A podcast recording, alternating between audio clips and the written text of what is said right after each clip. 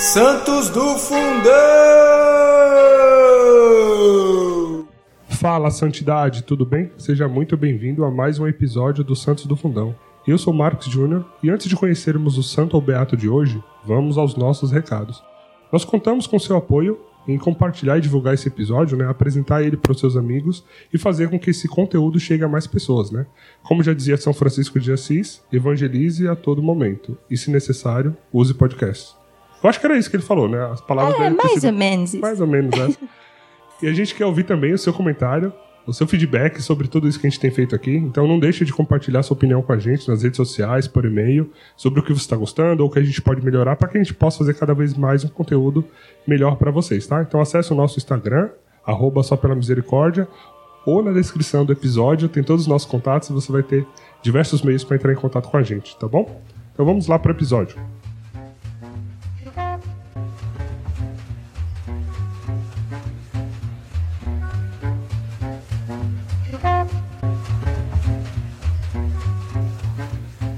Para o episódio de hoje eu estou aqui com Cris Dias. Dani Morango. Hoje nós vamos falar daquele que, segundo São João Paulo II, reflete muito bem as oito bem-aventuranças. Hoje nós vamos falar do beato Pier Giorgio Frassati. Então vamos à biografia dele.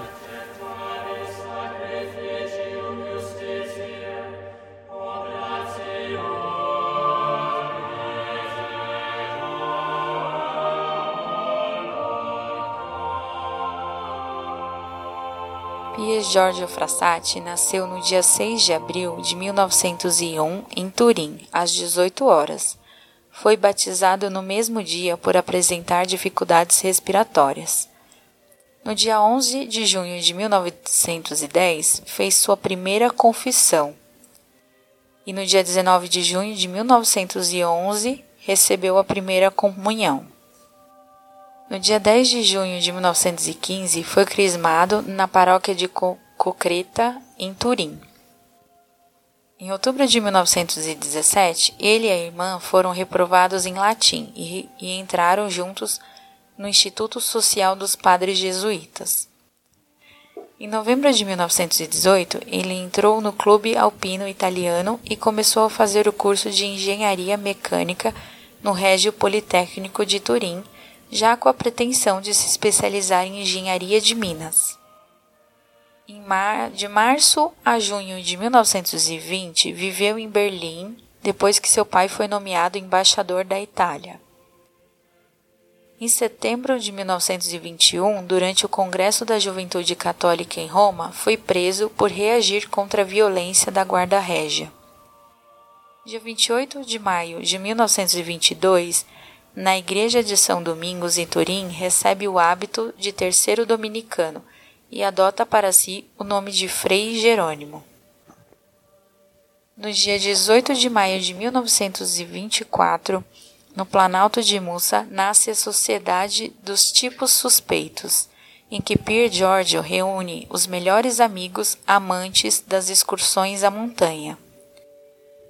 No dia 4 de julho de 1925, morre de poliomielite fulminante às 19 horas. No dia 2 de julho de 1932, inicia-se o processo de beatificação com a informação ordinária que conclui em 23 de outubro de 1935.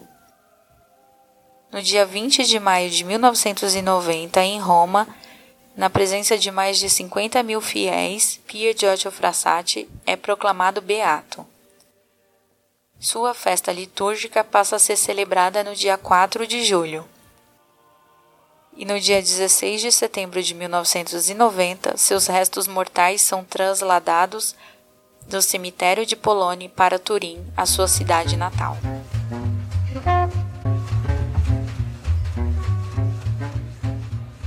É, pessoal, a gente não podia deixar de, de falar de Pier Giorgio Frassati, porque assim como Carlo Acutis, né, ele também soube viver a santidade de maneira ordinária no dia a dia. Eu acho que fala muito com a gente, né? Fala muito com a gente. Então eu queria começar perguntando para vocês, né, como foi conhecer um pouco mais aí desse nosso amigo do céu. Eu preciso dizer que eu estou extremamente emocionada nesse episódio. É possível que eu chore em algum momento. Estamos começando bem, então, né? e eu vou chorar também, então, né? Porque eu já choro. Se eu ver alguém chorando, piora um pouco. Eu não conhecia, é assim, eu não sabia nada da história do Frassati. Eu conhecia ele de nome, né? Eu aqui e ali estava escutando falar do Beato e tal, e ele me chamou atenção de alguma forma, a gente colocou ele na lista e falou, ah, vamos falar sobre ele. Mas eu não tinha ideia do que tinha sido a vida dele. Eu sabia que ele é um beato, que ele tinha vivido a santidade de forma ordinária, né, no dia a dia, porém, não tinha ideia de quem ele era e nem do que ele tinha feito.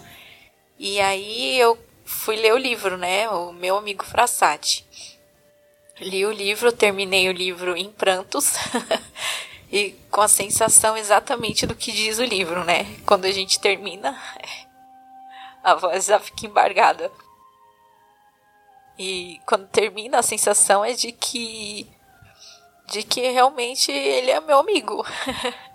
Eu tenho um amigo, mais um amigo no céu. Se Deus me der a graça de chegar lá no céu, um dia eu quero dar um abraço no Frassati.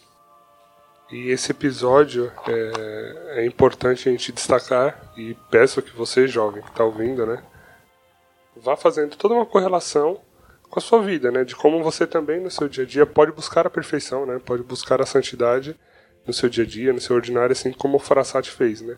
Só para ilustrar um pouco da importância dele para os jovens, né, um pouco depois, né, de que, de que ele morreu antes mesmo de ser beatificado e tal, lá na Itália é, a sobrinha dele conta, né, numa entrevista, de que é, passado alguns poucos anos assim da morte dele, tinha aproximadamente 1.200 grupos de jovens com o nome de Frassati. Então imagina ali, lá para a década de 30 mais ou menos, você tem 1.200 grupos de jovens que levam o nome dele, né? Então é, ele é um, é um beato que fala muito conosco hoje, né? Com a nossa juventude, é um beato muito atual e não é à toa que um dos grandes padroeiros da juventude, né? Vamos dizer assim, que é o São João Paulo II. Já tinha uma amizade com o Frassati de muito tempo, né? É, lendo aqui um, uma entrevista né, do, da sobrinha do Frassati e de um frei que acompanhou também ela e conhece bem a história dele, ele conta que desde a época de cardeal, é, Carol Wojtyla, que então seria Papa, né? Seria o Papa João Paulo II. Ele, enquanto cardeal, já tinha toda uma admiração por esse jovem antes mesmo dele ser beatificado, né? Então, ele chegou a, nessa época, enquanto cardeal, a preparar toda uma exposição da vida de Frassati é, dentro de um mosteiro, que ele tinha um, um, contato ali e tal, e ele já expunha como essa juventude de, de Frassati falava muito conosco, né? Ou seja, como que a gente pode aspirar a buscar as coisas do alto no nosso dia a dia, né? Eu só queria fazer uma, um parêntese que eu já nem sou tão jovem assim, que o Frassati veio como uma seta fulminante no meu coração. Então, assim, se você tem a desculpa, ah, então é um, é um beato para os jovens. Não, ele é um beato para todo mundo. Todo Isso. mundo pode aprender um pouquinho com o Frassati. E quando eu falo jovem, é porque nós somos jovens há um pouco mais de tempo que vocês, talvez, enfim, não sei. Ou você que está ouvindo, que é um pouco mais jovem que nós hoje aqui, então é para todo mundo mesmo. E só pensando né, nessa organização aí desses grupos de, de jovens logo depois é, que ele morreu, o quanto esse movimento ainda é vivo hoje, né? A gente tem no Brasil alguns perfis no, no Instagram tal que acompanham e divulgam um pouco sobre a vida dele e um dos perfis eu sigo e esse perfil indicou um material para a gente estudar, para a gente se preparar, que é o perfil dedicado ao Beato é, com o nome dele mesmo, né? Se você pesquisar, você vai localizar aí. Eles indicaram material de estudo e recentemente eu entrei numa live deles, é, entre aspas, meio que por acaso, né? E eles tinham, e eles foram trazendo toda uma organização de trabalho com a juventude baseado na vida desse beato. E, e, uma das coisas que, que eu gostei da história do Frassati é a forma simples, né, ordinária, mas ordenada do cotidiano. Então, das coisas que ele fazia, de como ele fazia, do entusiasmo pela vida, da história dele com as montanhas, que a gente vai falar um pouco mais sobre isso, da relação dele com a amizade, assim. O que me impacta quando a gente fala deste jovem, e eu acho que é por isso que ele é válido para qualquer tempo, para qualquer idade, essa relação dele profunda com a amizade. Ainda que ele tinha todas as questões familiares, é, mas a amizade para ele superou as limitações que de repente daquilo que a família não não propiciou para ele, né? Então, pensar nos jovens, na juventude, nas nossas relações hoje, pautada no exemplo do, do Beato Frassati em relação às amizades verdadeiras e o que a gente faz com, com essas amizades, para mim é uma das coisas impactantes da história dele. E aí, só para puxar o gancho, a gente que a gente podia é, falar um pouquinho sobre a família, né? Porque isso foi uma das primeiras coisas que me chamou a atenção. A gente tem costume de falar sobre santos e beatos que tiveram famílias que foram exemplo, né? Que puxaram, que ensinaram, que amaram, que que a gente vê claramente que o santo ou o beato saiu dali, né, com um exemplo e tudo mais. E não necessariamente foi o que aconteceu com o Beato Frassati. Na verdade, assim, é muito contrariamente aconteceu com ele, né? É, eu refletindo, eu pensei que ele foi santo também por conta da família. Mas ao contrário, né? Porque ele entregou todos os sofrimentos que ele viveu dentro daquela casa e ele soube viver aquilo tudo em silêncio, né? É, você pode começar contando aí um pouquinho mais de como era essa relação, de como os pais viam ele, né? Mas o que mais me chamou a atenção já nessa relação de família que eu queria trazer aqui no início é que como é bonito ver, né, que quando a pessoa de fato é, aspirando, né, as coisas mais altas, virtudes e, e aspirando a Deus, é, mesmo com tudo que a gente vai detalhar um pouco melhor aqui sobre a família, ele soube viver bem o mandamento de honrar pai e mãe, né? Então, em nenhum momento você vê Frassati é, se revoltando contra os pais ou, enfim, é, tendo qualquer movimento de ira contra os pais. Não, ele é sempre obediente, compassivo ali, mesmo sofrendo muito, soube viver essa, essa virtude, né, de honrar os pais até o último dia. É, então, ele nasceu, só para dar uma, uma, contextualizada, ele nasceu numa família é, de classe média classe econômica super alta, né? Então o é, pai. É, nem média, né? Altíssima. É, eu ia falar média, mas não é.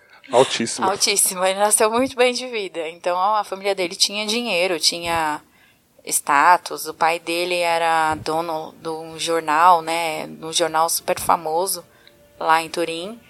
Então essa questão econômica não era um problema na família. Porém, em contrapartida, era um pai super ausente, porque tinha que viajar muito a trabalho, e um, uma mãe muito amargurada por conta da ausência do, do marido e de umas das questões próprias dela, né? Ela era artista, pintora. Bem renomada, né?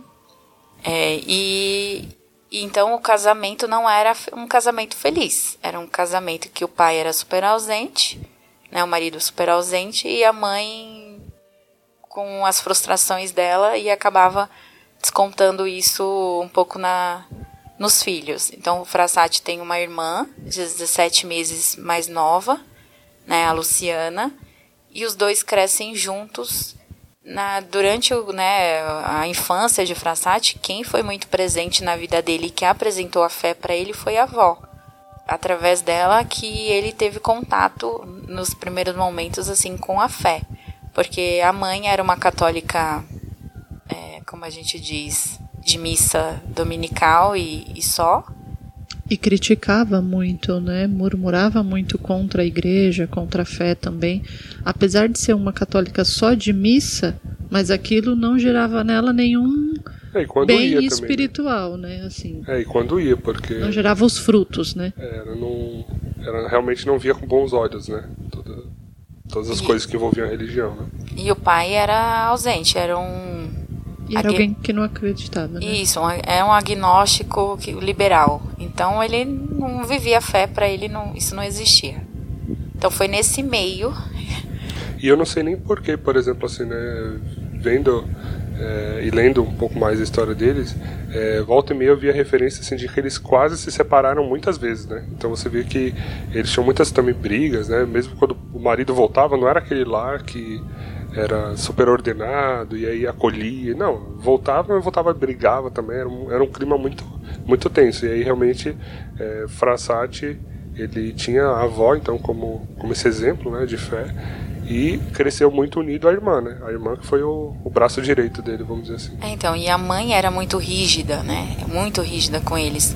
Então, eles foram crescendo assim, eles meio que pisando em ovos, né? Eles sempre, eh, no livro relata assim que eles tinham a sensação de que qualquer coisa que eles fizessem podia originar algo muito ruim, né? Então um, ia desencadear alguma reação da mãe muito grande. Então eles obedeciam ao extremo, eles eram muito é, ali corretos e tentavam fazer de tudo para não despertar alguma reação da mãe, porque por conta de todas as questões aí, talvez emocionais, psicológicas, não sei, ela descontava, né, e, e cobrava muito deles, ela exigia muito dos dois. E nessa vida né, de, de Farasati, é, até fazendo um link aqui com, com os pais, né? Porque ele foi crescendo, eu vou talvez adiantar um pouco, mas só para dar um, um, exemplo aqui de como os pais realmente viam ele, né? Porque ele foi crescendo e, e ele fez muito pelos pobres, né? Ele se dedicava muito à caridade, ele estava sempre envolvido é, em associações para que pudesse apoiar as pessoas mais necessitadas. E o pai vendo ele naquele movimento, o pai imaginava que ele seria né, o sucessor dele, é, teria esses altos cargos é, e profissões renomadas, né? E o que Frassati queria era estar tá no meio dos pobres, ajudar os pobres. Exatamente o contrário, né? O oposto, dos né? valores e, da família. Exato. E aí o pai via aquilo, o pai falava que ele ficava à toa na rua e que ele era um homem inútil. Então era isso que ele ouvia dentro de casa, né? Oh, você é um inútil, você não faz nada, você é, não está dando os passos que a gente preparou e imaginou que você daria para que você fosse, porque o pai dele, além de ter o jornal, era um desembargador também, lá na Itália. Tinha um cargo público, né? É, então assim, era um cara muito conhecido na sociedade, muito renomado tal. Para eles era como se fosse uma mancha, né? Você vê o filho mais voltado para os pobres do que para a carreira política, para a carreira social e para os valores que os pais defendiam, né? E ainda nessa é, relação familiar, eu queria retomar um pouco o que eu fiquei meditando quando eu pense, quando eu escutei essa história, né, essa relação dele com a família. Eu anotei uma frase que eu fiquei pensando muito nela, que é analisando um pouco, né, o pai e a mãe de de Frassati, eu cheguei à conclusão das consequências quando se os pais, eles são só para si e não para sua sua vocação e não para os seus filhos, porque a gente vê a composição de uma família, pai, a mãe, Frassati, a Luciana, mas é, os pais eram muito voltados para suas profissões, para sua vida externa, né? dentro daquele ambiente familiar, diferente de tantas famílias que a gente já partilhou aqui, eles não estavam voltados para o lar. Eles estavam, eles não estavam voltados ali para os filhos, né? Eles estavam voltados para os desejos pessoais deles. Foi isso que eu senti como inspiração e aí eu fiquei meditando nessa frase, as consequências né, das nossas vocações quando nós estamos voltados para si mesmo e não para aquilo que nós somos chamados a fazer. E essa falta de percepção desse olhar paterno, materno para o Frassati, para mim ficou tão forte, porque quando ele morreu, os pais não sabiam que ele fazia tudo isso, é, que ele tinha contato com tantas pessoas pobres e que ele ajudava, né? De uma certa forma foi um susto para os pais. Também de alguma forma, quando o Frassati veio adoecer, isso já mais para frente, né, quando um pouco antes dele morrer, quem percebeu que de fato ele não estava bem foi a irmã. Então, o quanto essa relação com a irmã dele dentro daquele teto foi algo importante para ele e ali sim eu vi esses vínculos afetivos, né? Os outros vínculos, pai e mãe, é, na minha leitura, né, no meu entendimento, eu senti um vínculo mais distante, um vínculo só de responsabilidade social, não diria nem é, da vocação mesmo. E eu fiquei pensando na realidade de hoje, o quanto de repente essa história tem a ver também com as famílias de hoje, né? O quanto a gente pode se identificar com isso. E nessa relação aí com os pais, né? Uma das coisas também, como a Cris estava falando, né? Que parecia que eles não olhavam para o Frassati, não conheciam o Frassati. No, aos olhos dos pais, o Frassati tinha dificuldades, limitações é, com os estudos, por exemplo. Então, para eles, o Frassati era eu vou usar um termo bem pejorativo, né? Era burro, né? Era, era visto como um intelectualmente incapaz, assim. E para ilustrar isso, é, tem um trechinho aqui no livro que eu li sobre uma carta que o pai do Frassati mandou para ele. Agindo sempre sem reflexão nas coisas que deveriam ser importantes, você se tornar um, tornará um homem inútil para si mesmo e para os outros. Tenho pouca esperança de que você mude. Seria bom você fazer as coisas com mais método e sempre pensar com seriedade sobre as coisas que deve fazer. Ter um pouco de perseverança e não viver o dia inteiro sem pensamentos, como se fosse um acéfalo qualquer. Então essa carta do pai mostra assim um pouquinho sobre o que eles, como ele via, né? Ele achava que o Frassati ficava no mundo da lua, fazendo nada, e, e quando na verdade, desde pequeno, ele já estava é, ajudando os pobres, ajudando as pessoas necessitadas. Ele já tinha toda uma, uma vivência aí de, de caridade, né? E pros, mas como os pais não conseguiam enxergar isso, então para eles era um menino que vivia no mundo da lua, um menino é, desajeitado, um menino que era ia mal nos estudos, então não se esforçava o suficiente. Então era essa forma que os pais viam é, o Frassati, especialmente nessa parte dos estudos. E o engraçado, assim, engraçado não, né? Mas o que é importante ressaltar é que mesmo ouvindo muitas dessas coisas, o Frassati não respondia.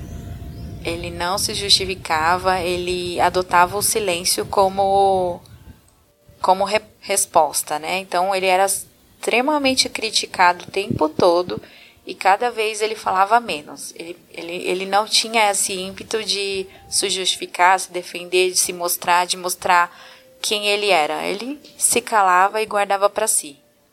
E não era um silêncio indiferente também, né? Um silêncio de, de obediência mesmo, um silêncio muito semelhante ao da Virgem Maria, né? Por isso que ele também já era tão devoto a ela e buscava forças também sempre nela. E uma curiosidade também, né, assim, eu vou deixar aqui no, no, no post do episódio um link para um vídeo da Canção Nova, e eles foram lá em Turim, né, para percorrer esse caminho da vida de Frassati, e aí mostra a casa dele e a distância é, que, que era a paróquia da casa dele, era tipo, sei lá, um quarteirão, assim, era atravessar a rua quase só. Da janela do quarto dele dava para ver dava a paróquia. Né? É, e aí, assim, para mostrar também, assim, ainda nessa relação com os pais, né, tipo, a missa para ele, né, e, a, e, as atividades da paróquia era muito acessível, é, pensando na logística, porque era muito perto, tal, ele poderia acessar facilmente qualquer hora. E a mãe dele não gostava que ele ia na missa, por exemplo, não queria que ele ficasse indo na missa. E ele sempre dava um jeito de, de ir na missa, não importa o que acontecia. E eu, eu achei interessante também, né, que ele, para tentar ir driblando isso, né, é, em dado momento a mãe dele foi sempre restringindo o acesso dele à missa, né, aos, aos sacramentos, e aí ele é, viu que na, na paróquia ia ter missa às 5 da manhã. E ele falou, meu, preciso dar um jeito de ir nessa missa às 5 da manhã então. Porque tá todo mundo dormindo, depois quando eu voltar, tipo aquela coisa, né? Se ela brigar comigo, beleza, já fui na missa mesmo, tá tranquilo. Só que ele não podia colocar nenhum tipo de relógio para despertar nem nada, porque a mãe dele com certeza acordaria, né? E não ia deixar ele ir. Então o que, que ele fez? Ele combinou com o jardineiro da casa para que, como o jardineiro chegava na madrugada, né, para cuidar do jardim, para que 5 horas da manhã o jardineiro acordasse ele. Mas, para isso acontecer, o jardineiro não ia subir, né? Era uma mansão lá que ele morava, não ia entrar na casa. Então o que ele fez? Ele amarrou um, tipo um barbante, uma linha no dedo dele, jogou pela janela e deixava esse barbante pendurado lá fora da casa. E aí o jardineiro chegava para trabalhar, dava pouco antes das 5, né? Tipo umas quatro e meia. Aí o jardineiro ficava balançando a linha do barbante até a mão dele balançar e acordar. Aí ele, opa, valeu, obrigado. Aí ele corria lá pra missa e participava, sempre gostando de chegar pelo menos uns 15 minutos antes para fazer uma oração pessoal, ficava um pouco depois de ação de graça, né? Então pra você ver que assim, nem a mãe tentando trancar ele dentro de casa, impedindo tal, era motivo de não ir para missa. Ele sempre dava um jeito de chegar lá, não importa o que acontecesse. E ele, como você falou, né, ele sempre chegava cedo para até ajudar o padre, então eu imagino que ele era aquela pessoa bem disponível, ajudava o, o padre a preparar as coisas ali antes da missa, e depois, a missa terminando, ele ainda ficava os, os minutos lá em ação de graças. E aí, só reforçando o quanto essa mãe não queria e não gostava e impedia ele de viver essa religiosidade, de viver essa fé, quando ele fez a primeira comunhão, ele começou né, a comungar com muita fé, muito fervor. Isso chamou a atenção dos padres. Mas para a mãe dele, isso era uma empolgação infantil. E quando se cogitou a possibilidade dele vir a ter uma vocação religiosa, a mãe dele disse que nem pensar. Assim, ela preferia ele morto a ele ser um padre. Então, nas palavras dela, eu prefiro que ele pegue o diploma de faculdade e depois ele morra, do que ele vire um padre. Então, olha, né, como que a mãe já se, se opunha, né, a toda essa fé, toda essa essa questão que o Frassati despertava. Uma vez ela ela ficou muito brava porque ele rezava muito, rezava muito e ela pediu para um padre falar com ele. Lá, ele fala com ele lá porque ele tá rezando muito. Aí o padre foi entender, né? Falou, ô oh, George, por que, né? Sua mãe tá achando ruim, o que tá acontecendo? Né? Que você fica muito tempo em oração. Aí ele. Mas é na verdade, ele, falou assim: ah, é porque eu tenho muitas orações para rezar. Ele ainda era criança. Eu tenho muitas orações para rezar. Aí o padre, intrigado, perguntou para ele assim: mas quem que te falou que você precisa rezar tudo isso? Aí ele não, ele, né, o padre falou: "Quem pôs isso a você?" Aí ele respondeu: "Ninguém. Eu devo rezar porque eu preciso rezar." Então ele sente essa necessidade desde sempre, né, de, de se aproximar de Deus. Não, e era interessante realmente ver é, essa essa vida de oração, a vida de devoção que ele tinha por Maria, né, sempre rezando o rosário, rezando o terço. E aí conforme ele foi crescendo, né, e fazendo toda essa essa atividade missionária, de caridade e tal, fisicamente isso cansava muito, né? Então, muitas vezes ele chegava à noite em casa, né? Ou ia ainda ia rezar o terço à noite e algumas vezes acontecia dele dormir com o terço na mão ali rezando e os anjos terminavam o terço por ele, né? E aí certa vez o pai dele encontrou ele dormindo com o terço na mão e achou aquilo um absurdo, né? Então o pai foi lá na paróquia tirar satisfação com o padre é, do porquê, tipo, o que, que você está fazendo com meu filho? Que ele tava lá, tipo, olha a indignação do pai, né? O que, que você tá fazendo com meu filho que ele tava lá no quarto dele rezando o terço, né? Olha o problema que ele tinha que resolver na vida desse jovem. Ele estava rezando ah, se todos os padres tivessem esse problema para resolver, Todos né? os pais, né? É, pais e padres, né? Exato. E aí o padre foi e falou para ele, né, pro pai dele, tipo, é... Mas que bom, né? Que ele tava o texto. O que, que você queria? Que ele tivesse. Aí ele deu exemplos de coisas bastante mundanas, assim, né? Tipo, você queria que ele estivesse fazendo tal coisa em vez de rezar o texto? Como assim, né? Para mostrar realmente o quanto os pais lutaram e fizeram de tudo para esse menino é, não permanecer nesse caminho de fé, de santidade, né? De, de beatificação. E o quanto a graça de Deus estava sobre ele, né?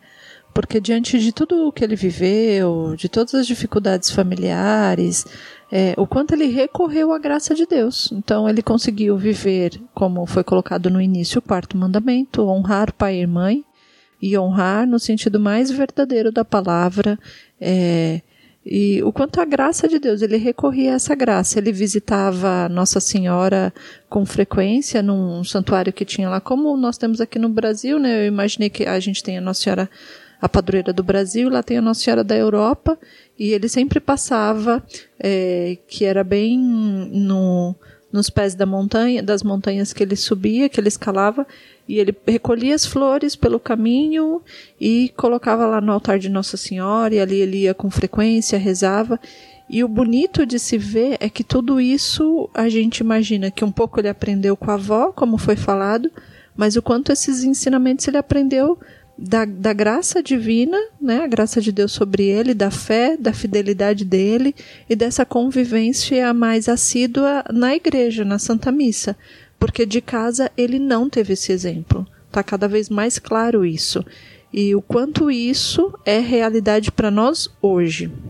Talvez você que está nos ouvindo vai se identificando aí com esse amigo Frassati, como a Dani falou, e quem sabe com a graça de Deus também a gente tem a oportunidade de chegar no céu e falar: Poxa, Frassati, você me inspirou.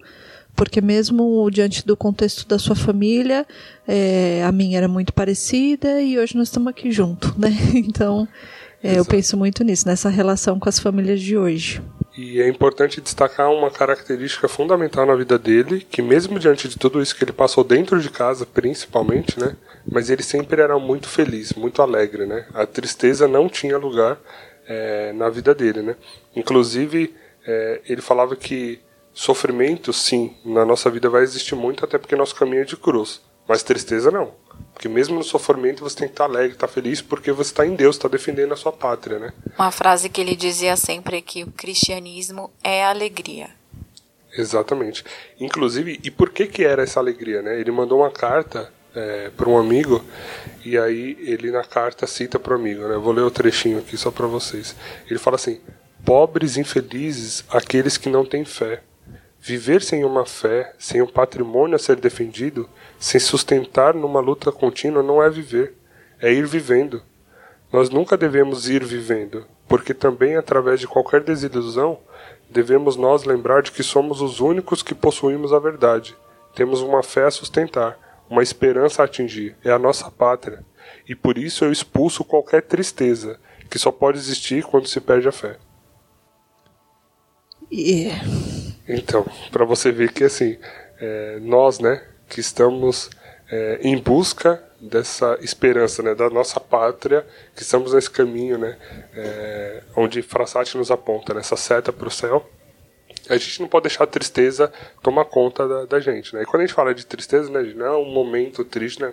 É fazer da sua vida uh, viver em tristeza, assim, né? Deixar essa tristeza tomar conta de você e guiar teu rumo. Então, é, para nós que temos fé, nosso caminho é de alegria, de, de cruz, é de sofrimento, mas com um sorriso no rosto, estampado. Ninguém precisa saber né, o que você está passando necessariamente, como o Frassati. Ele vivia muita coisa e o que ele levava para as pessoas era sempre um sorriso, uma mão amiga e, e quem no máximo tinha um pouco mais de detalhe de todo esse sofrimento da vida dele era a irmã, Luciana, porque também via tudo ali dentro de casa, né? Então não tinha nem como ela não ficar sabendo. Mas quando você vê até fotos dele na internet, é sempre com um sorrisão estampado no rosto. E ele escrevia muito, né? Naquela época se trocava muitas cartas. Então tem muitos relatos dele que dá pra gente ir imaginando aí como ele era, quem ele era. E essas frases dele tão verdadeiras, né? A Dani ia falar um pouquinho do temperamento dele, Dani? É, que a gente tá falando tudo de bom do, do Frassati, mas ele também não era um. Ele não nasceu um anjo, né? Um santo já canonizado. Então, quando eu, ele tinha um temperamento difícil desde pequeno, ele dava é, alguns sinais, assim, da personalidade forte, que a gente chama de, talvez, personalidade forte, né? Então, ele podia ser bastante impulsivo. E, às vezes, nas discussões, assim, especialmente com a irmã, era onde ele ele ia ali batendo cabeça, discutindo e tudo mais, e às vezes chegava até a força física. Né? Então essas brigas de irmão acontecia com ele e com a Luciana também. Eles eram muito amigos, mas eles também brigavam é, considerável. Fiquei mais tranquila, ainda dá para ser santa. dá, dá sim. E aí aqui né, no livro fala um pouquinho que a ira e a dureza que ele sentia eram defeitos que o faziam, mas isso fazia sofrer ele. Então ele sabia que isso eram defeitos que precisavam ser tratados. Então existia uma consciência, né? Então ele tinha esses impulsos, mas depois ele se arrependia e aí ele ficava ele ficava triste, né? Ficava triste com aquilo até ele, ele conseguir ir trabalhando. Teve uma vez aí, só para exemplificar, teve uma vez que ele brigou com a Luciana violentamente. Aí ele foi repreendido pelo pai né? E, e aí o pai dele disse assim: é impossível gostar de um filho como você. E aí ele ficou muito triste e se escondeu. E, e ele se escondeu de tal forma que até a polícia foi acionada para poder procurar ele, porque ele sumiu. E aí a Luciana começou a se sentir culpada, porque foi por causa da briga dela que ele sumiu. Então foi aquele, foi aquele todo aquele vucu vucu, né? E aí foi a própria Luciana que encontrou ele. Então, quando encontrou, é, ele disse para ela: Eu vou tomar veneno e morrer. Então tinha um drama. Isso na infância, tá, gente? E, e aí. Mas ele sabia então do que ele precisava melhorar. Então era uma, tinha uma busca. Né? Como a Cris disse, ainda dá pra, pra gente ter uma esperança de ser santo, porque a gente tem essa busca aí de melhorar a todo momento, mas não foi diferente com o Frassati, né? Que não fique aqui só, a, nossa, o perfeito, o meu Deus. Não, ele tinha é, espinhos que precisavam ser trabalhados também. E esse sofrimento, né, essa perseguição que ele teve dentro de casa, ele também teve fora, né? Porque é, de certo modo, as amizades dele começaram meio que no círculo ali que os pais apresentavam, tal, então eram umas amizades mais dessa alta classe.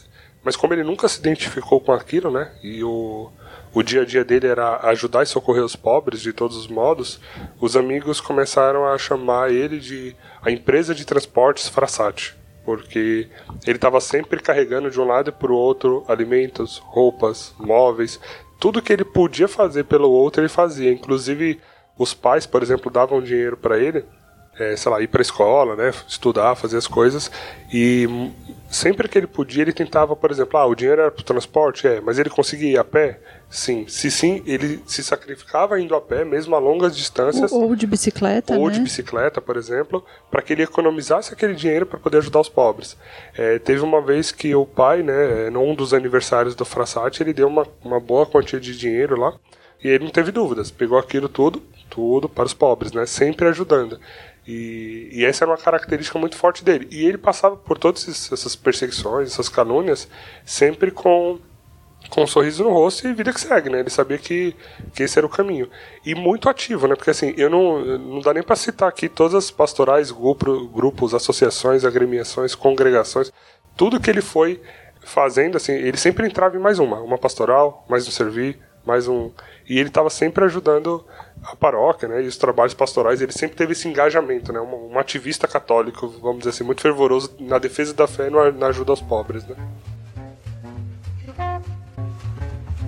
Fazendo aí já um parêntese nessa história toda, ele sim fazia tudo isso. Ele servia, ele ia para retiros, ele ia para congressos, ele ia aonde ele podia, ele estava, mas ele não deixava a dedicação dos estudos em segundo plano. Então, como foi dito lá antes, que os pais achavam que ele era é, limitado intelectualmente e que ele não se esforçava nos estudos e tudo mais, ele se esforçava e muito. Ele não gostava de estudar. Isso fica bem claro aqui. Não era uma coisa que ele adorava fazer mas ele sabia o quanto era importante estudar e o quanto isso, através dos estudos, ele também poderia servir a Deus, porque ele tinha um plano. Então, ele tinha um plano de entrar na faculdade, se formar para trabalhar com os mineradores e levar a palavra de Deus para os mineradores, de ser um um missionário entre os mineradores. Então essa era a meta dele. Então ele sabia que para fazer isso ele precisava estudar antes e estudar seria uma forma também de servir ao Senhor. Então quando ele tinha provas na faculdade, ele sabia que tinha trabalhos, coisas que ele precisava se dedicar, naquele momento ele não ia para o grupo de oração ou sei lá, ele, ele se organizava de tal forma para que ele não deixasse os estudos de lado eh, em segundo plano e pudesse se dedicar também né, a todas as coisas. Então, era uma pessoa que, que né, tentava equilibrar tudo. Porque às vezes a gente fica assim, ah, não gosto de estudar, então vou só para a igreja, porque eu estou servindo a Deus, é mais importante ali, né? E, e não é assim que funciona, né? Não é isso que Deus quer. Então tem uma frase também que ele falava sobre os estudos assim, ó. Ele, os meus estudos vão indo bem, apesar de precisar fazer um esforço enorme para poder me concentrar naquelas poucas horas dedicadas à matéria. Porém, agradeço a Deus por ter de estudar, pois de outra forma minha mente ficaria divagando em coisas alegres e tristes, e ao mesmo tempo eu não saberia chegar à finalidade última. Então aqui ele falava sobre essa questão né, de, da necessidade de estudar, da importância de estudar. É, da também gente. é interessante ver que, por exemplo, né, ele foi estudar engenharia com especialização em, miner, é, em mineração, porque ele via na sociedade que os mineiros eram os mais explorados de todos os trabalhadores. Então ele falou: bom, então deixa eu me tornar um engenheiro especialista em minério para que eu lá de dentro consiga ajudar eles. Eu quero transformar essa realidade. Eu achei muito interessante o processo também, até o profissional, né, ele estudar engenharia e tal, não foi simplesmente porque ele quis ou porque o pai quis. Ele colocou isso a serviço daqueles que para ele eram os mais explorados, né? Então, é, eu achei muito interessante essa Tem parte. uma frase dele que fala: Quero muito ajudar minha gente e posso fazer isso como leigo. Sendo engenheiro de Minas, posso dar o bom exemplo e agir de maneira muito eficaz. Oh, leigo, eu amo. Já disse recentemente, estamos no tempo dos santos leigos, galera. Então bora trabalhar pela santidade. Dando um exemplo agora, né? Da, a, gente, a gente tá indo e voltando, você vai acompanhando, tá? Não, não se perde com a gente, não. É sobre a devoção dele a Maria, né? O que eu achei bonito foi que no processo de beatificação dele, né, a irmã, principalmente dando testemunho de alguns de algumas coisas, dando os relatos dela de, de, exemplos e experiências de vida é, do Farasati, né, para constar no, no processo de beatificação dele, ela falava que ele tinha uma, uma devoção por Maria muito forte e que aonde quer que tivesse qualquer festa celebrando em honra a Maria, estaria lá ele com um buquê de flores para ela. E às vezes, como ele tinha uma, uma boa condição, né? às vezes ele guardava o dinheiro ali que os pais davam para ele e tal, às vezes esse ramalhete de flores era gigante, imenso. Então, assim, é, todo mundo já conhecia ele, já sabia que, assim, ó, ah, é uma, uma festa aqui litúrgica e tal, é algum evento que Maria vai ser, de algum modo, né, honrada, celebrada. Então, ele vai aparecer com aquele ramalhete de flores e às vezes ele vinha com umas coroas de flores, uns ramalhetes bem bonitos e bem grandes assim, para presentear Maria, né? E era muito linda essa devoção. E detalhe, quem ensinou isso para ele, né? Não foi a mãe dele. Com certeza não. então foi foi Jesus que ensinou ele a amar Maria como mãe, né? como eu disse no início, né, o que me encanta nele é, e uma das coisas que me marcou é, é o sentido da amizade na vida dele e o quanto a, a, as amizades foram, na minha opinião, a marca registrada dele e para mim um, um modelo mesmo a seguirmos, né? Tem uma frase dele que ele diz assim: "Ai de mim, passa-se os dias e eu, ao invés de perceber em mim uma melhora, vejo persistir a besta que nas lutas vence sobre o espírito." Na oração dos amigos vejo a única potente ajuda para que eu consiga preencher com vigor a minha animalidade. Então, o quanto ele e esse grupo de amigos era um grupo forte, consolidado, um grupo onde tinha ali um companheirismo dentro do temperamento, né, que a Dani falou. É, Frassati era uma pessoa muito justa e muito verdadeira. Então, ele e ele diz uma das frases dele que ele fala: "Eu não tenho medo de ser corrigido pelos meus amigos". Então, ele estava aberto a essas relações. Ele tanto corrigia quanto ele também se deixava corrigir e as pessoas mais próximas a ele falava também dessa postura dele frente à vida, né, às decisões dele, essa pessoa sempre alegre, fazia com que ele era o motivador dos amigos, ele fazia com que os amigos se empenhassem também a ajudar os pobres. Os finais de semana deles eram finais de semana de, de montanha. É, ele e uma das frases dele, o lema dele tem a ver é rumo ao céu, né? Ele sempre subia montanhas escalava montanhas o mais alto possível, porque ele gostaria de estar perto de Deus. E nessas subidas ele ajudava os amigos que estavam com dificuldade, ele ajudava a carregar as mochilas. Então, é, e não só a, a parte do, do, das montanhas, mas ele também fazia o ciclismo, ele gostava de nadar. Tinha essa vida aí muito ativa com esse grupo de amigos. E é legal ver essa relação dele com os amigos, né? Porque ele chegou a fundar uma sociedade para viver essa amizade um pouco melhor e que essa sociedade ele deu o nome de Sociedade dos Tipos Estranhos. Ele Acho que tem uma galera que vai se identificar com esse grupo, hein? Já pensou? Você reunir seus amigos dos tipos estranhos? Não é? E aí eles brincavam com isso, né? Porque a sociedade chamava dos tipos estranhos e ele, segundo ele, ele juntou os desonestos e vigaristas para escalar montanhas. Que era quem? Eram os amigos que ele tinha é, e ele reunia esses amigos para orar, para se divertir, uma diversão é, saudável, uma diversão amiga, para escalar, que era a grande paixão da vida dele, né? Como a Cris comentou, ele escalava as montanhas para ele estar o mais próximo possível de Deus. E aí quando ele chegava lá em cima, ele se ajoelhava, fazia as orações dele, é, agradecia a Deus, conversava com Deus ali e ele se sentia ali é, o mais próximo possível que ele podia de Deus, né? E era legal que nessa sociedade eles davam nomes, tipo, apelidos estranhos entre eles, ou seja, tudo muito na brincadeira, né? Muito na leveza, na alegria. Coisa de jovem. Coisa de jovem, coisa que a gente faz, né? A gente dá apelido um ao outro, brinca, se diverte e tal, e era essa sociedade para isso. E as montanhas ele escalava muito quando ele ia para uma casa de campo que a família tinha em Loreto, né? E lá era já nessa parte mais montanhosa assim da, da região ali da Itália que ele morava e ele adorava ir para lá para que ele pudesse escalar as montanhas. Só que antes de escalar, ele passava onde? No santuário dedicado a Maria que tinha ali na cidade de Loreto. Então ele sempre passava primeiro na igreja, fazia as orações dele, falava com Deus, com Jesus, com Maria e depois sim aí ele ia escalar as montanhas. A frase que eu comentei que ele diz é, Estou e sempre estarei pronto para receber as correções dos meus amigos. Ele é muito sincero e dentro desse grupo ele tinha um costume sempre de falar a verdade, né? Mesmo que ela doesse. Aí tem uma amiga dele que contou um pouquinho como que era. Falou assim: muito cordialmente, mas de um modo terrivelmente sincero, dizíamos a verdade uns aos outros.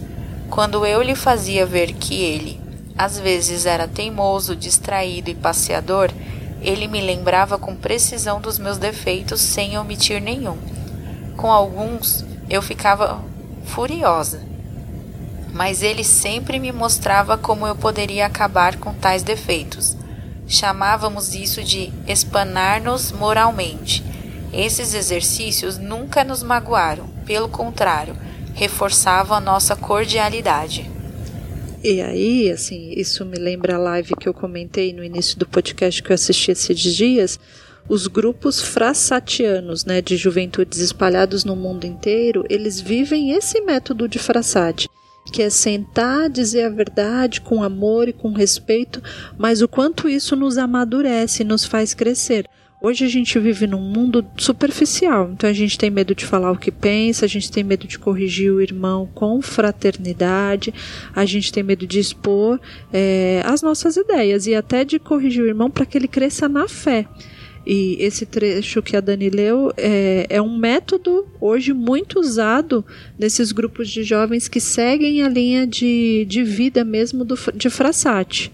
E é importante assim para os nossos dias de hoje, né? Porque muitas vezes é, a gente realmente vive mais num mundo onde a gente quer ser aceito num grupo, alguma coisa assim, e, e, sempre vem aquela coisa de todo mundo tem que ser o legalzão, né? Todo mundo tem que ser o ok, bacana e tal. E com isso a gente vai deixando de corrigir e fazer com que o outro melhore, né? Porque no final do dia é isso, quando a gente corrige.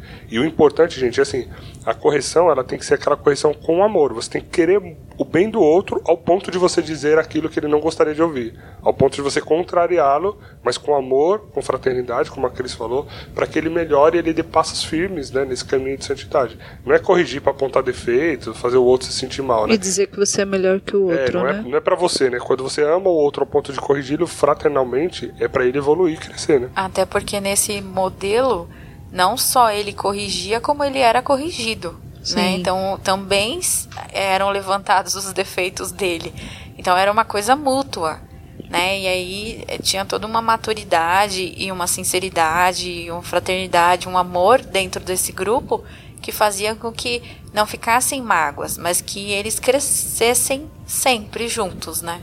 Nós estamos falando dessas relações de amizade, né? O quanto a amizade foi algo forte na vida dele. E sobre esse jeito dele, né? Sincero, justo e verdadeiro. Um dos episódios é um dos amigos dele foi fazer uma brincadeira dele com insinuações um pouco maliciosas a respeito de outras é, de outra moça e aí ele respondeu assim: Quanto às tuas frases inacabadas, não as aceito e exijo explicações. Então, ele não deixava a conversa pela metade, ele também não saía com aquela risadinha disfarçada, né, sem dar explicações e aceitando um pouco a situação. Não, ele colocava um ponto final naquilo e ainda falava, eu exijo explicações. Então, tipo, esse tipo de brincadeira não convém, não é isso que eu quero e ponto final. E tudo bem, eles continuavam amigos, né? Isso que é o mais bonito. Exato. E até falando né, dessas viagens, essas, às vezes né, passeios que eles faziam com os amigos e tal. Certa vez ele foi viajar né, com um grupo de amigos e com família também, até a Luciana, a irmã, foi. E aí eles acordaram lá no hotel e tal, e cadê o Frassati? Ninguém achava o Frassati no hotel, ele tinha sumido. E o pessoal procurando, procurando, tentando achar ele e não achava. E aí a Luciana foi e teve uma brilhante ideia, né? Falou, ah, já sei onde ele vai estar, pera aí. Tinha uma igreja perto lá do hotel, e ele tinha acordado mais cedo que todo mundo e já estava lá rezando na igreja. Aí o pessoal foi lá na igreja e ele estava lá rezando, né? O pessoal já assim, ah, beleza, achei você, né? Tá aqui. E aí a irmã dele, quando se ligou, ela foi na hora lá e, e sabia que ele estava na igreja. Né? E uma coisa que eu fiquei me perguntando quando eu, enquanto eu lia a biografia era assim, eu não li nada a respeito sobre ele ter feito algum voto para ser celibatário, ou se ele tinha vontade de ser, né, de fato religioso. Eu fiquei me perguntando um pouco sobre isso. E aí, lendo o livro, né, cheguei no capítulo aqui, eu falei, ah, tá explicado. né, dentro do grupo que, ele, que eles tinham, é, não era um grupo grande de pessoas, acho que tinha umas seis pessoas, né? Tinha uma moça chamada Laura, e que era três anos mais velha que ele, se eu não me engano, e o coração do Frassati, digamos assim, é, começou a bater mais forte por ela. Né? Então ele se encantou mesmo por ela e despertou sentimentos é, mais profundos. Porém, a Laura tinha algumas questões. Quer dizer, a Laura tinha algumas questões, não, né? A família do Frassati. A mãe tinha... do Frassati tinha umas questões. Mais né? especificamente, né? nome e sobrenome. A mãe do Frassati. É, a, a Laura em si não tinha muito problema. Um dia ele até, né, chamou ela para tomar um chá lá na casa dele. E ele tinha toda uma expectativa de levá-la lá e tudo, e ele chamou ela para tomar um chá. Assim, como chamando uma amiga para tomar um chá, mas ele sabia dos sentimentos dele, ele não tinha falado disso para ninguém. E aí ele queria ver como que a família dele ia reagir a ela, né? E a mãe dele não foi nada hospitaleira e nada e também não deu a menor importância, porque para a mãe dele não passava pela cabeça dela que ele pudesse se engraçar, digamos assim, né, se interessar por alguém de uma classe inferior, né? E a Laura ela era ela era órfã, tinha somente um, ela e um irmão, né? Ela era eh, tinha que trabalhar e estudar, então ela não tinha dinheiro, ela era pobre. Então, para a mãe dele, ela era totalmente inferior a ele. Então, entrou uma menina lá que foi tomar chá e a mãe dele assim, tipo, olhou como ah, é, seria uma vergonha para a família, né? Segundo a mãe Ou dele. ela tão suspeitou que ele poderia querer alguma coisa com ela que já fez as estratégias de sogra, né? Tipo, essa aqui nem pensar, já vou tratar é. mal já para nem chegar perto. Pode ser também. E aí, vendo tudo isso, o, o Frassati, ele foi refletindo que não iria valer a pena, né? Ele amava a Laura de verdade, ele queria realmente, assim, casar com ela. Mas para isso acontecer, muita guerra ia acontecer, né? Ia ter muita, eu vou usar o termo aqui, muita treta dentro da casa dentro dele. da casa dele, porque os pais já viviam em pé de guerra. Qualquer motivo seria motivo para a separação dos pais. Então ele disse que não valeria a pena construir uma família para destruir outra. Essa frase é top, né? É. Fala ela aí de novo. Eu tô falando aqui muito seguramente, mas quando eu li tudo isso eu chorei. Porque Gente, olha isso. Olha o honrar pai e mãe. Olha o tamanho da responsabilidade. Ele assumiu a responsabilidade da família dele para ele, assim, né, de tentar manter essa família. E então ele viu que se ele expusesse o sentimento dele para Laura, né, e levasse isso adiante, isso ia trazer muitos problemas. E ele não queria expor a Laura aos maus tratos da mãe dele e não queria é, trazer mais discussões e problemas para a família dele. E olha que ele não falou disso para ninguém, nem para Luciana ele falou isso. Ele falou disso apenas com um padre que disse que ele estaria no direito se ele quisesse declarar-se para Laura, que era total direito dele levar isso adiante, porque ele não estava errado, mas ele pensando nessas, nessas questões todas, ele decidiu que ele não ia. Ele nunca falou para Laura o que ele sentia e ele nunca deixou sequer ela perceber. Tanto é que quando ela só foi saber de tudo isso depois que ele morreu, porque é, ele não transparecia os sentimentos e, e ele sofria, gente. Ele sofria. renunciou ao amor da vida dele, né? Assim, depois de, de, da devoção a Maria, depois de todo o amor que ele tinha é, por Deus e pelas coisas religiosas, né? A Laura ali realmente foi um grande amor na vida dele e dado a briga que seria para ele levar isso adiante, ele preferiu renunciar para não, não separar os pais, para não destruir a família dele. É, ele renunciou a construir a própria, né? Como você falou, uma frase bem forte.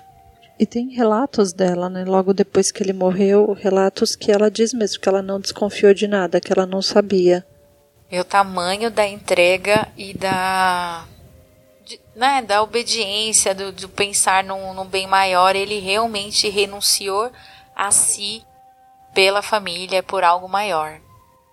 Eu fico pensando que eu não faria nada disso, gente. Assim, enquanto eu lia o Frassati, o que eu pensava, eu ficava revendo e refazendo assim minha vida todinha todinha, assim, todas as decisões que eu tomei, todos os caminhos que eu levei, todo como eu agiria em determinadas situações e o que eu via eu falava, meu Deus, eu tô muito longe disso, eu tô muito longe disso. Eu faria o contrário, ou eu arrumaria briga, ou eu, eu ficaria emburrada, né? Porque apesar dele ter essas renúncias, ele não mostrava isso como um peso, um fardo, um mau humor, uma cara fechada. Não, ele vivia alegre. alegre.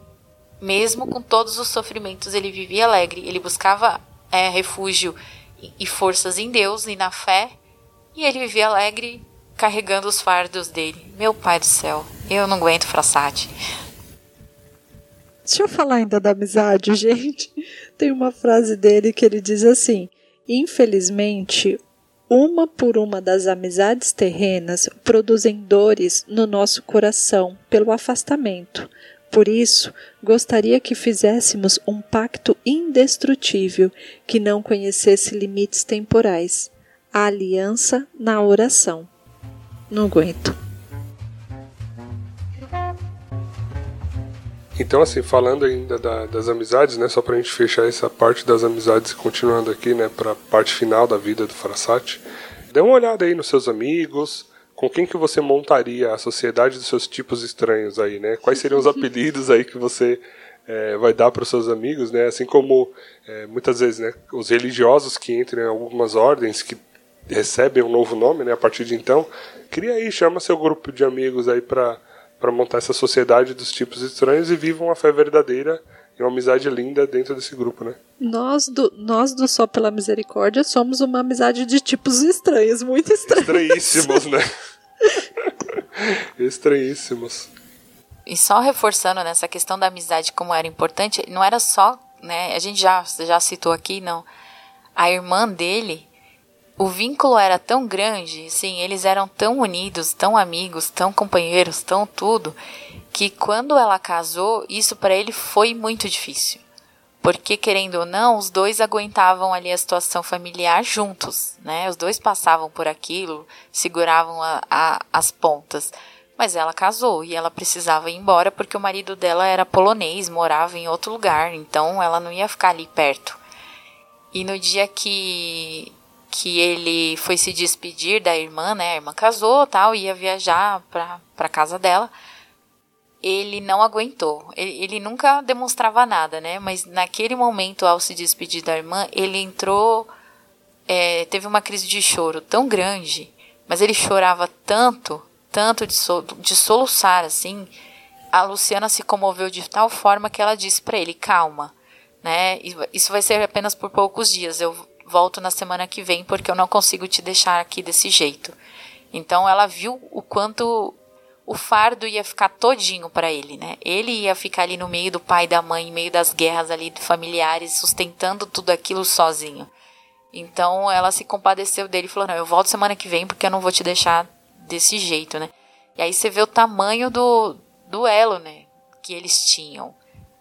Além da amizade normal, né? Tinha a amizade de ser irmão, né? A amizade eh, que eles naturalmente já teriam e ela sempre ali vendo tudo, né? Ela sabia, acho que esse amor também, porque é, ela sabia muito do que ele sofria ali dentro, do que ele vivia, e, ela via as virtudes dele também. Então, é, realmente isso foi muito marcante na, na vida dele. Assim, acho que é, esses dois episódios, né? O amor que ele teve que guardar com ele, é, com relação a Laura, né? Que ele não falou isso para ninguém, então acho que foi um sofrimento muito grande.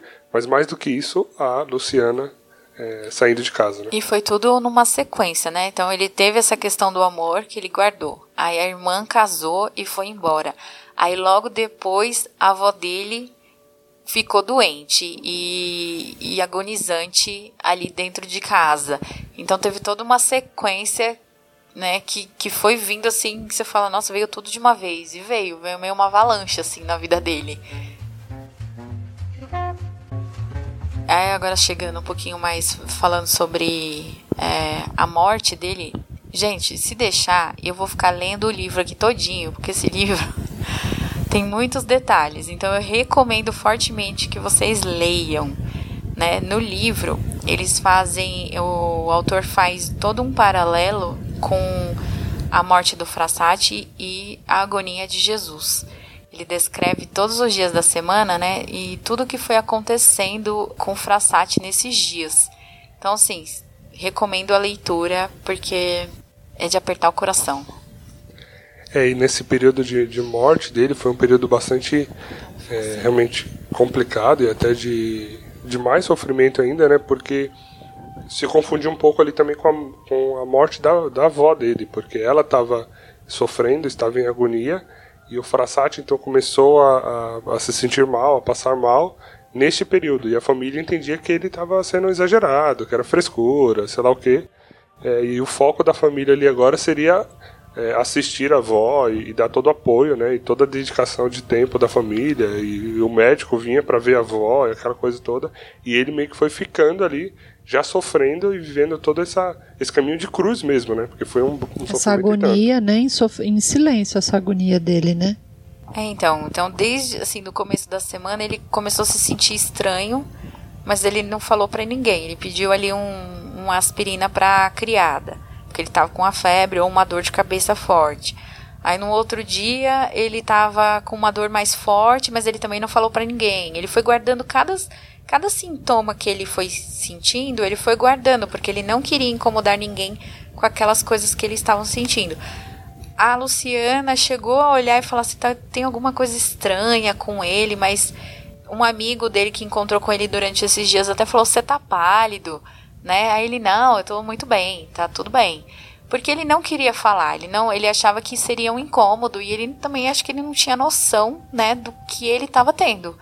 E então como o Marx falou, a família estava vivendo toda a questão da agonia da avó, que estava agonizante, estava né, ali no, nos momentos finais de vida, e como ele estava sentindo tudo isso, ele não queria incomodar.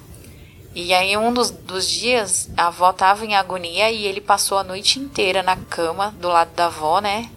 Rezando a oração dos agonizantes pela avó, sendo que ele estava agonizante.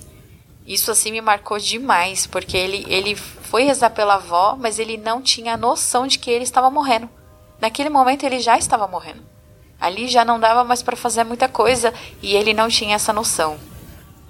É interessante que quando ele começou a, a então ver que o negócio de fato era muito sério, porque até então estava todo mundo ignorando lá ele, os sintomas, assim, né? Do pouco que eles viam, né? Como a Dani até falou, a Luciana viu alguma coisa e tal.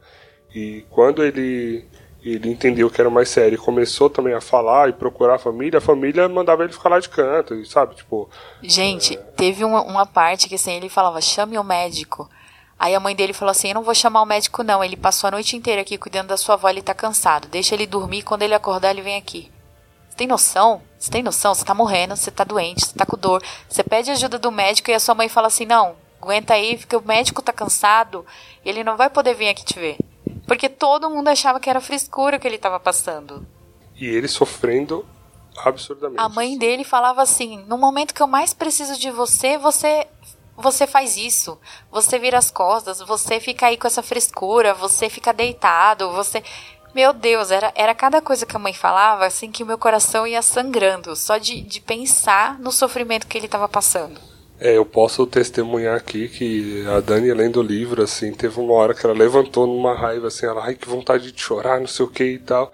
Ela falou, não, mas o que aconteceu? Ela, meu, eu não aguento a mãe do Frassati, eu não aguento, pelo amor de Deus. Eu não sei o que ela... Ela quase desistindo do livro por causa da mãe do Frassati. que eu tô longe da santidade do Frassati, né? Você que nem é filha dele, dela, né? Então, assim, esse, esse caminho de cruz dele realmente foi muito, muito, muito sofrido, porque foi um sofrimento físico e a dor também da perda da avó, que foi alguém que foi muito importante para ele, então ele já foi vivendo é, essa dor ali da, da perda da avó e os sofrimentos físicos, até que chegou ao ponto que a avó faleceu, né? No dia 1 de julho, a avó faleceu e ele é, até tentou ir no enterro da avó, né? Mas não conseguiu. Eu, ele estava sofrendo paralisia nas pernas. Então ele tentava levantar e ele caía. Ele não conseguia. Ele tentou ir pro enterro e não conseguiu. E a mãe dele recriminou ele. Falou: Você é um imprestável mesmo. Como que você não vai? Não sei o que. Falava horrores para ele e ele não falava nada. Ele não falava assim: Ó, oh, tô paralisado, não tô conseguindo, né? Ó, oh, tô aqui. Até o momento que ele tentou se levantar e aí ele caiu e não levantou mais. E aí as pessoas foram ver o que aconteceu e ele estava caído do lado da cama. E foi ali naquele momento que todo mundo percebeu que alguma coisa tinha acontecido mesmo. E aí foi nesse momento que o pessoal, né, tinha enterrado então a avó dele lá e tal e viu ele caído no chão, viu que de fato era sério e era grave a coisa. E aí correram para então começar a cuidar dele, né? Chamaram o médico e tal, mas aí já era tarde, né? Já não tinha mais o que fazer. É, tentaram trazer é, remédio da França, chamaram todos os especialistas, é, tentaram todos os meios e recursos possíveis para fazer alguma coisa, mas aí já era tarde, né? Não, não, a pessoa foi a mãe, a própria mãe do Frassati foi se dando conta de que não havia mais nada o que fazer. E aí, no determinado dia, ela viu que não ia, não tinha mais jeito, que ele estava morrendo mesmo e chamou o padre para fazer ali toda a parte de, dos ritos finais, né?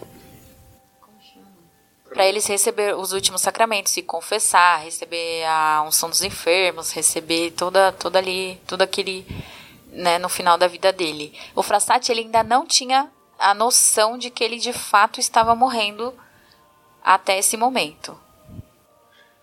E para ele, né, é, uma das frases dele também, e quando, né, entre os relatos de quem testemunhou, quando ele se referia à morte dele, né, de como seria, quando isso ele, não tô nem falando dele doente nem nada, viu gente? Anos antes, quando ele conversava com as pessoas e se referia ao dia que ele iria morrer, ele dizia que esse era o dia mais lindo de todos.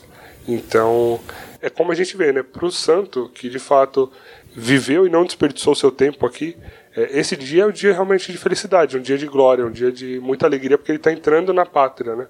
E aí, assim, como ele, ele não tinha se tocado ainda que ele realmente estava morrendo, quando a mãe dele chamou o padre, e né, o padre veio, e aí a mãe meio que deu a missão pro padre falar. Falou, ó, você que vai contar. E aí o padre falou assim, o que, que você acha de encontrar com a sua avó? E aí foi quando ele entendeu. Aí ele parou um instante, pensou e falou, que alegria. Eu acho, né, que alegria. E, e aí uma das coisas assim, eu vou embargar a voz de novo. Uma das coisas assim também que, que você vê assim a, a como que ele era, né? Quando ele se deu conta de como ele estava, né, nesse momento que ele já não se levantava e ele não, não podia mais fazer muita coisa, não conseguia mais falar, não conseguia mais fazer muitas coisas, ele se lembrou que naquela semana, né, toda semana ele ia nos pobres, ele visitava os pobres. E aí ele lembrou que ele tinha que ir em determinado lugar levar umas vacinas para umas pessoas. E ele ficou desesperado, ele pediu um papel e aí ele tentou escrever, no livro tem a foto da, do bilhete que Na é internet um, também tem a foto da carta. É, e uma letra ilegível e tudo, mas ele tentando se comunicar para que o, o fulano, a, a, pessoa que normalmente ia com ele, levasse as vacinas para quem precisava. Então, assim, naquele momento ele não estava pensando nele, né? Ele estava pensando ainda no outro, ele estava pensando na, nas vacinas que não, não iam chegar no, no momento que precisava, ele estava mesmo agonizante, mesmo sofrendo muito, porque era uma doença muito sofrida, né? É, Relata-se muitas dores, muito desconforto. Então ele estava pensando ali no outro.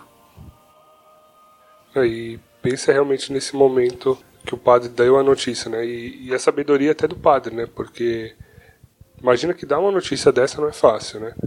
E aí o padre, sei lá, ficou refletindo, né? Imagina o que, que passou na cabeça do Frassati quando ele ouviu isso, né? O que, que você acha de encontrar com a sua avó? a avó que tinha inspirado ele muito na fé, né? É, tinha conduzido ele nesse caminho É, e ele sabia que então naquele momento ele encontraria a avó, mas mais do que isso ele também encontraria, né? Contemplaria Deus face a face. É, eu, eu acho que ele não teria dúvidas de que ele estaria lá no céu, né? É, então, e logo depois que o padre falou isso, então ele deu os sacramentos, né? A unção dos enfermos, e aí é, foi como se como se dissesse assim, tudo está consumado. E aí ele perdeu a perdeu os sentidos, né? E, e já não reconhecia mais ninguém. E aí só foi piorando até caminhando para os últimos minutos, né? Então, na, e naquele momento aí o pessoal lá de, da cidade começou a perceber a ausência dele, né? Falou, cadê o Frassati que passava por aqui todo dia? Tem alguma coisa estranha. Então, e aí logo depois que ele morreu, né, a notícia começou a correr. E aí todos os pobres, todas as pessoas que ele costumava visitar, né, que que souberam que ele estava doente, já estavam em oração e quando souberam que ele havia falecido, foram até a casa para tentar ver, ou, né, tentar prestar ali as últimas homenagens. E foi só nesse momento que a família se deu conta de, do que, que ele fazia. De quem era o Frassati. De quem né? era o Frassati, o que, que ele fazia nos momentos em que ele estava por aí. Que, que a família tava... considerava ele um inútil, né? O momento que ele estava fora de casa. É, ele ficava na rua à toa, né? Então, assim, ele morreu dia 4 de julho, três dias depois da avó. E, e, no velório dele, assim, tinha tanta gente, mas tanta gente. Turim, assim, as ruas de Turim foram tomadas é, para realmente homenageá-lo e, e, prestar, né, desse último adeus, esse último tchau aí pro, pro Farsat.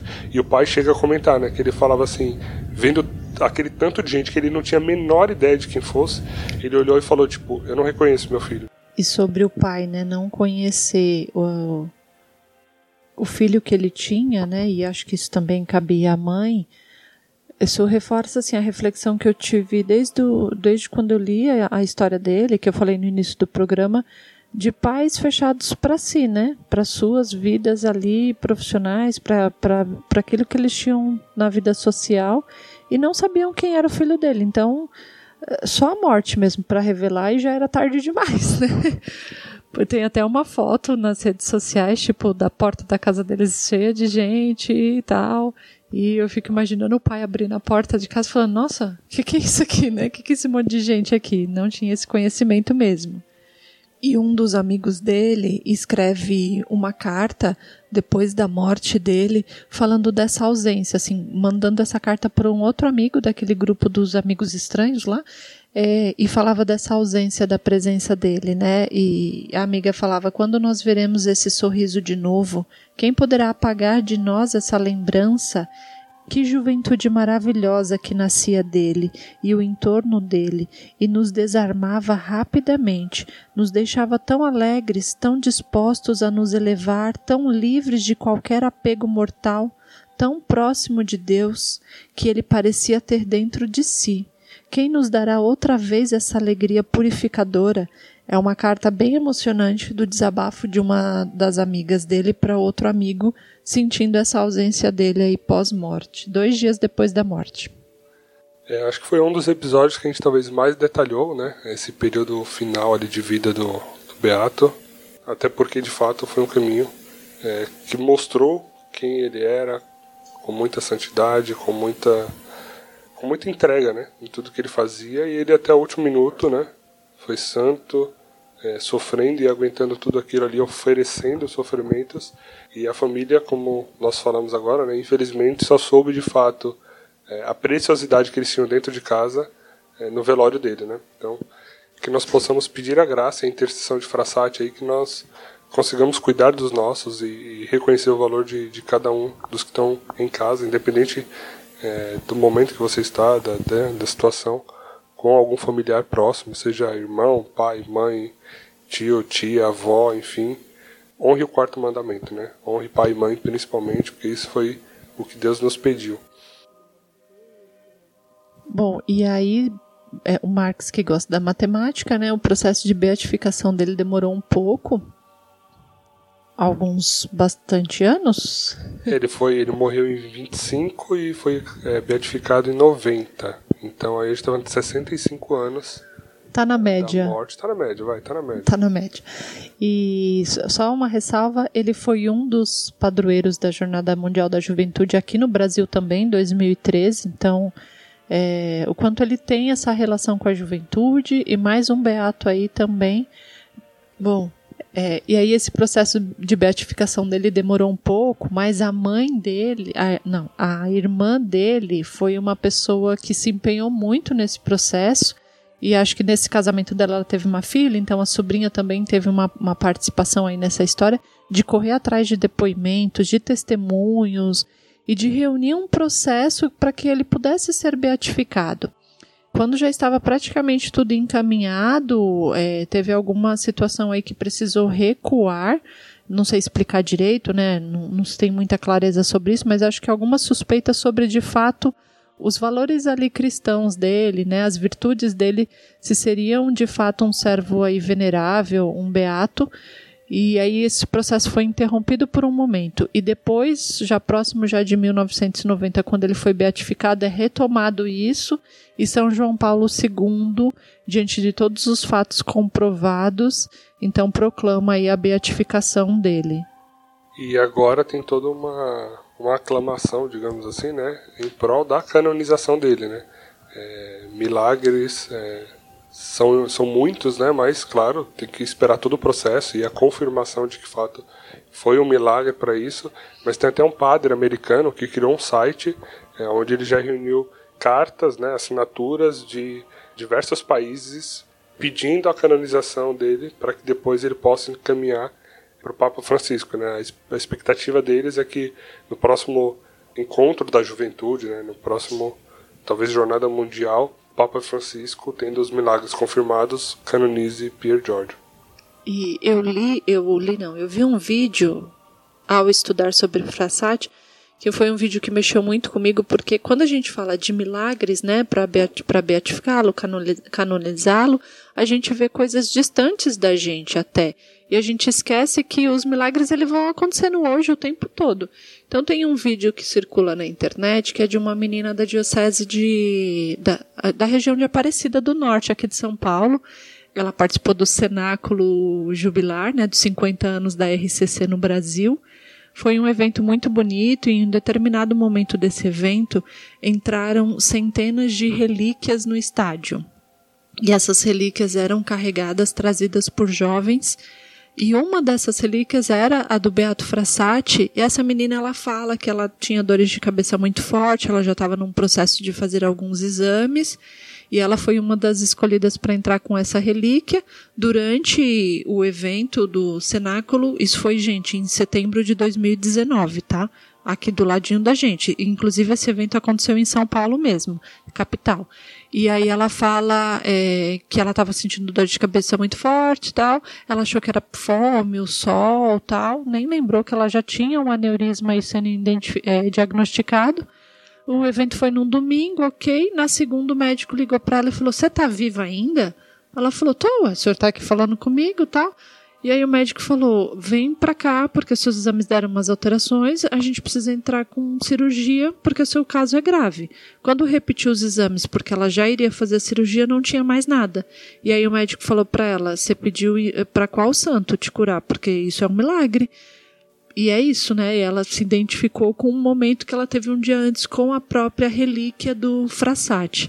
Então, isso me fez repensar que quando a gente fala de um santo, de um beato aqui, é para que nós possamos entender que essa história ela é viva e que esse santo, esse beato, ele está lá do lado de Deus, realizando milagres a quem pedir. Então nós precisamos de fato ter esses amigos do céu. E aproveitando o gancho aí, né, com, com essa questão que a Cris trouxe, né, que o, os santos, né, eles estão lá no céu esperando a gente pedir para que eles possam interceder por nós e, e, se for da graça de Deus, da vontade de Deus, ele nos conceder aí essa graça, né?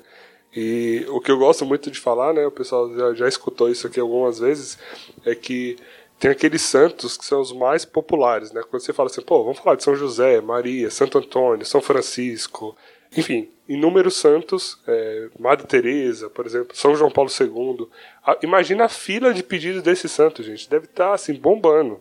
Então o que, que você tem que fazer? Você tem que ter os seus amigos do céu para que você peça para eles porque talvez a fila deles vai estar um pouco menor. E aí é muito provável que seu pedido seja atendido um pouquinho antes, entendeu? Por isso que a gente grava o podcast Santos do Fundão, que é aqueles desconhecidos mesmo. Exatamente. E para a gente encaminhando agora para o final, eu quero perguntar para vocês o que, que a gente aprendeu com nosso amigo Frassati. Difícil, hein, Dani? Então, eu, desde que eu li, eu fiquei pensando o que, que eu aprendi com o Frassati, né? Eu, primeiro, primeiro impulso é dizer que eu aprendi que eu sou uma meleca de pessoa, para não usar uma palavra feia. Porque eu não faria metade do que ele fez, com certeza.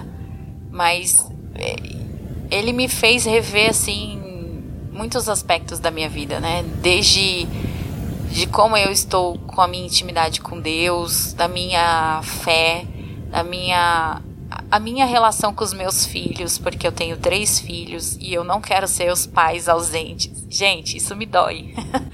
Eu falei, meu Deus, me dê a graça de não ser igual ao pai e à mãe dele.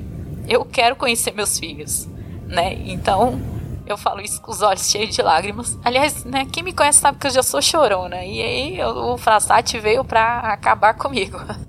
E além de tudo, até comentei com o Marx, eu tenho eu sou melancólica, né? Meu temperamento é melancólico, então eu tenho uma dificuldade absurda de falar as coisas na hora que eu estou aprendendo, lendo, refletindo. Então, talvez daqui um mês eu consiga dizer com mais clareza tudo que eu aprendi com o Frastat. Aí eu escrevo lá nos comentários, se você quiser ler, lá no comentário do episódio eu escrevo alguma coisa. Mas é, não foi uma coisa só, né? Eu não posso resumir uma frase. Ah, ele me, aprend, me ensinou a ter mais fé. Não, ele me ensinou a ver a minha relação com os meus filhos, como eu tô sendo, né, com os meus amigos, qual é a questão da minha relação com Deus, como eu encaro as dificuldades que, que vão vindo no dia a dia, né? Como eu tenho sido, se eu tenho sido aqui murmura ou se eu tenho sido uma pessoa feliz, enfim. Tudo que a gente falou aqui, eu revi na minha vida e eu tenho revisto, né?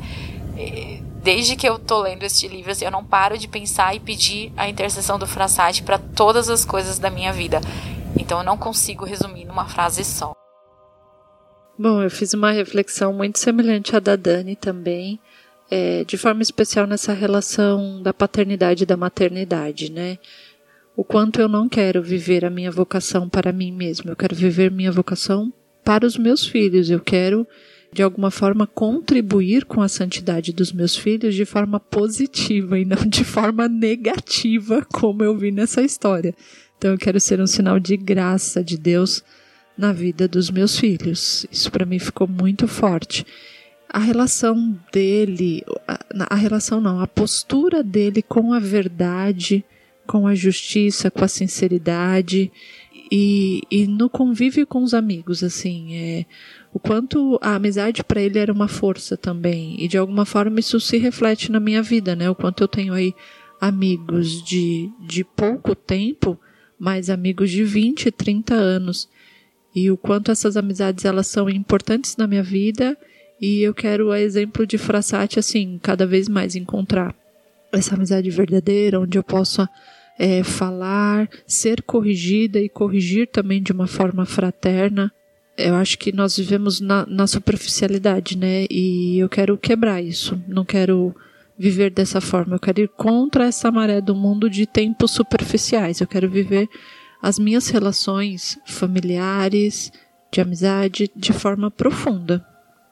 Bom, no meu caso, eh, refletindo sobre a vida do Farasat, né, e mais do que só dele também, né, fiquei pensando aqui que depois que a gente criou esse quadro aqui no final dos episódios, muita coisa querendo ou não vai se repetir, né, porque o kit de santidade é o mesmo, né? É, eu nem falei dessa parte aí, porque essa parte é luta diária, tá, gente? Não tá resolvida ainda não, que é, é o rosário diário, comunhão Isso, diária, confissão. confissão Ele confessava três vezes na semana, às vezes chegava a ser três vezes na semana. Então, esse kit aí é uma luta, é. tá na minha meta. E quando a gente fala também de comunhão diária, só lembrando que antigamente, né, na época de Frassati, o jejum eucarístico era maior, tá? Então, é, para você comungar diariamente, você tinha que se abster de alimentos de fato com uma frequência maior no jejum Por 12 horas, 12 né? horas, né? Naquela época. E... Hoje é uma hora, tá, gente? Se você não faz, faça.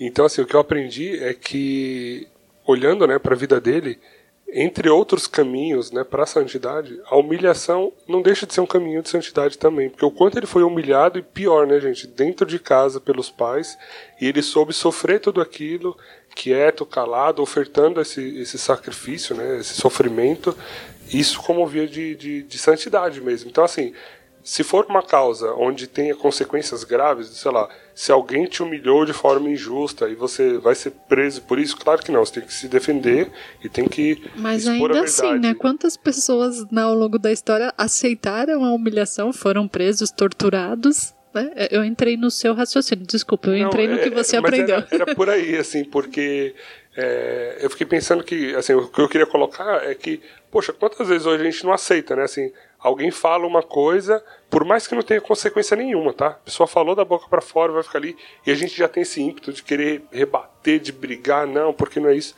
Não, por mais que você não não saiba que aquilo não é verdade, se isso não tiver uma consequência grave, ou seja, não vai impactar você, sua família e tal, meu, aceita aquilo e oferece, sabe? Foi isso que eu aprendi com o Frassati.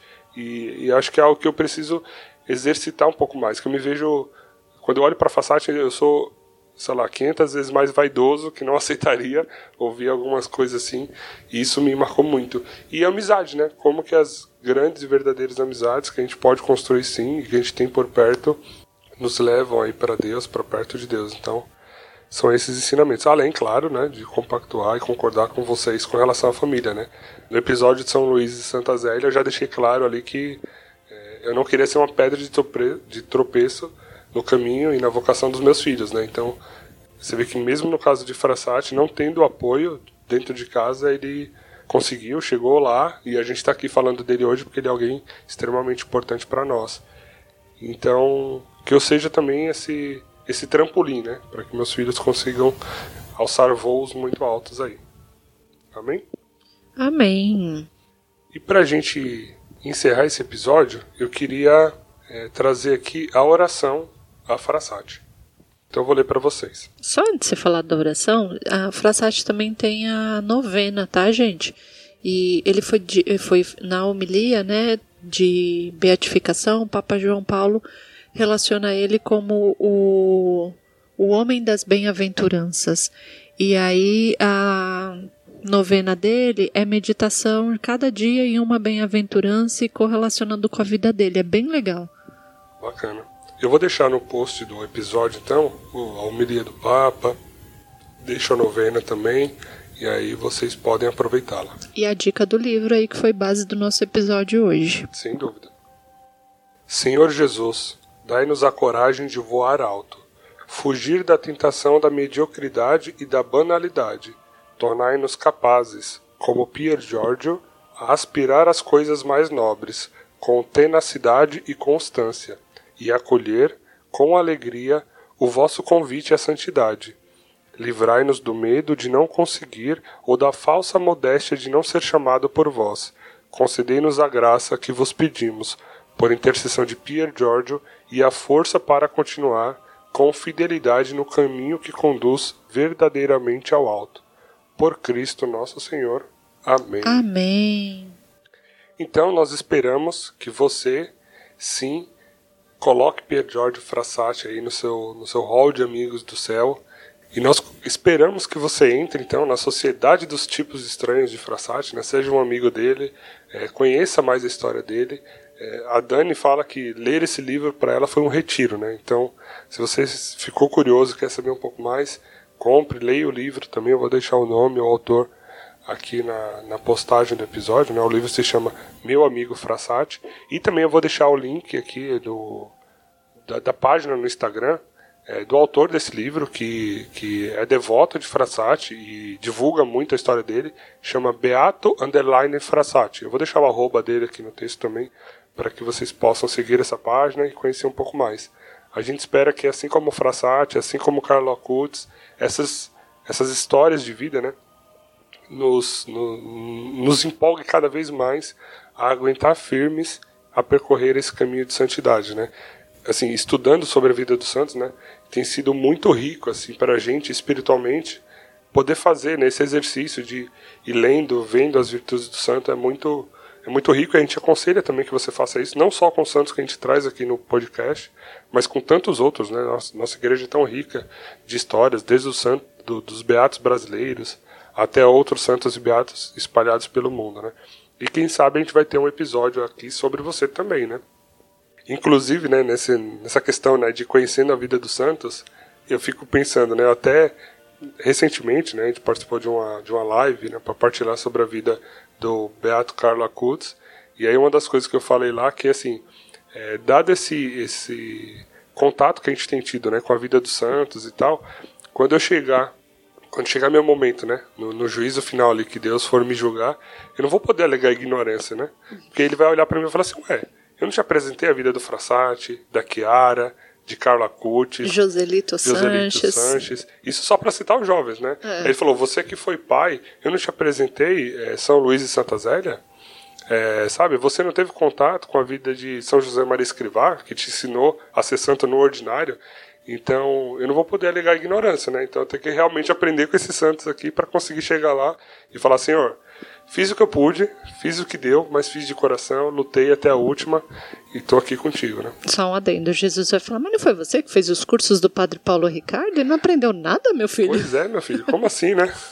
Estamos felizes em ter um episódio de Frassati aqui no Santos do Fundão. A gente espera realmente, só reforçando, que você sim seja amigo de Frassati. Acho que vai ser importantíssimo na sua caminhada e que nós possamos trazer aqui cada vez mais santos jovens como ele, como Carla Kutz, para que a gente tenha uma identificação ainda maior, tá? Porque todos os santos a gente consegue aprender, se identificar e tal. Mas que esses sejam ainda maior porque eles falam diretamente conosco, né? E como dizia Frassati, rumo ao alto. Rumo ao alto.